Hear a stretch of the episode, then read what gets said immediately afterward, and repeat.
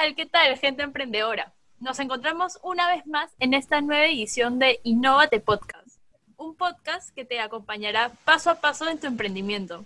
¿Cómo estás, mi querida Amy? Bien, bien, muy bien, emocionada más bien por el tema que trataremos hoy. Me parece súper chévere y siento que lo vamos a, los vamos a ayudar bastante. Es un tema muy interesante, ¿no? Claro que sí. A ver, por favor, Amy, haznos los honores. Ok, el tema que trataremos hoy es cuatro negocios para emprender con poco dinero. Me parece o has dicho con poco dinero. Sí, Ariana, así es. Y acá en Innovate Podcast te lo contamos. Sabemos que actualmente nos encontramos en una situación difícil que ha paralizado muchos negocios y el emprendimiento para muchos significa tener como base una capital. Claro, además muchas personas han perdido su ingreso fijo y han tenido que recurrir a diversas opciones de trabajo. Si quieres lanzarte a la piscina pero no sabes cómo ni con qué empezar, es necesario en primer plano reconocer nuestras habilidades. Por ejemplo, si eres amante de los animales, te gusta caminar y te consideras una persona muy paciente, pasear mascotas es el trabajo ideal de emprendimiento para ti. Además, es una idea de negocio bastante accesible y sencilla. De hecho, puedes empezar ofreciendo los servicios a tus amigos o a, tus familiares y que por medio de ellos te recomienden para llegar a más personas.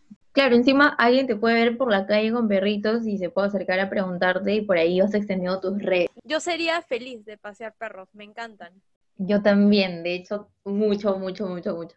Bueno, el siguiente es perfecto si te consideras una persona limpia y ordenada.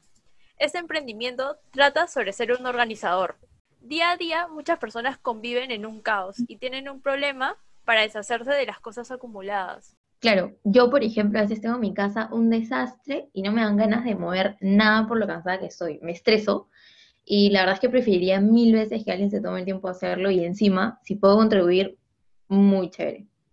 Sí, y además es la solución perfecta si te falta tiempo.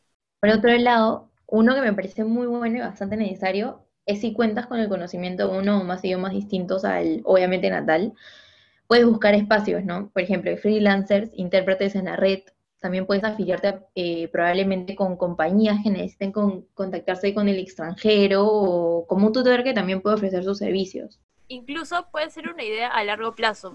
Ahora encuentras diversos cursos online y aplicaciones que te permiten aprender varios idiomas. Yo, por ejemplo, estoy aprendiendo francés y me parece una oportunidad increíble. Qué chévere, y sobre todo desde casa mucho mejor, más aún con todo lo que estaba aconteciendo en el mundo, ¿no?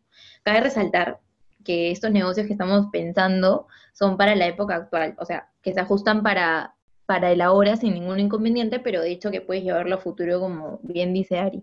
Por último, tenemos una idea fácil de lograr y perfecta si te consideras creativo. Estamos hablando de los regalos personalizados.